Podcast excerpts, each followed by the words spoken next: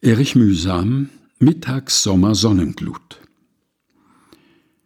Dumpf senkt die Mittags Sommer Sonnenglut. Schwer ächzt das Hirn im Druck der Schädelschale. Der Hals staut unterm Adams Apfelblut und auf der Stirn stehen schmutzge Schweißesmale.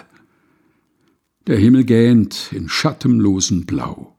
Der See schnappt faul nach grellen Strahlenbrocken der Berge schläfrig regungsloser Bau glotzt in den Tag, gelangweilt, träg und trocken.